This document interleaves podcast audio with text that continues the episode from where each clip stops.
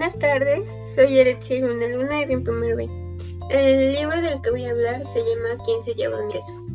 La es Spencer Johnson y él es un escritor y un psicólogo que es de Estados Unidos. Los personajes principales son dos ratoncitos y dos, y dos personas o liliputienses. Los ratoncitos se llaman Fisgón y el corridizo y los liliputienses se llaman Hem y How. Ellos afrontan mm, que un día se despiertan y ellos para comer necesitaban queso. Y ellos ya cuando, como dije, se despiertan y el queso se ha movido del lugar.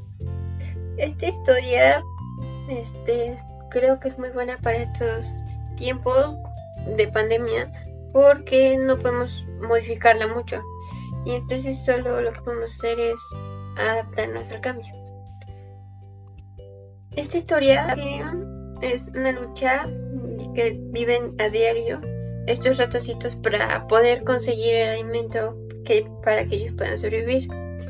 El queso en esta historia representa a cómo el queso representa lo que nosotros queremos. Por ejemplo, lo que queremos conseguir en la vida. Por ejemplo, trabajo, tener un, trabajo estable, tener una salud buena, tener este una relación, tener mucho dinero, etcétera.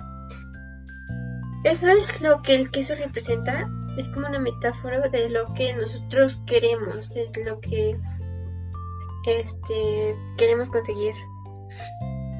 Y el laberinto este, es, la, es una representación de lo, el tiempo a lo que le, dedicamos a cada cosa. Por ejemplo, este, los liliputienses se desesperan muy rápido y este, no esperaron ni siguieron buscando ni se, ni se esforzaron tanto.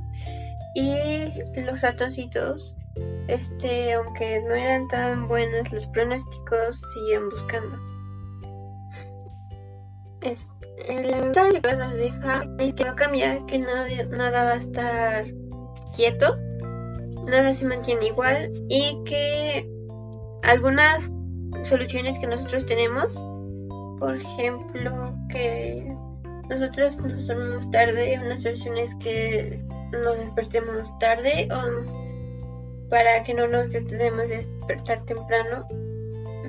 Pero esta solución no siempre va a servir.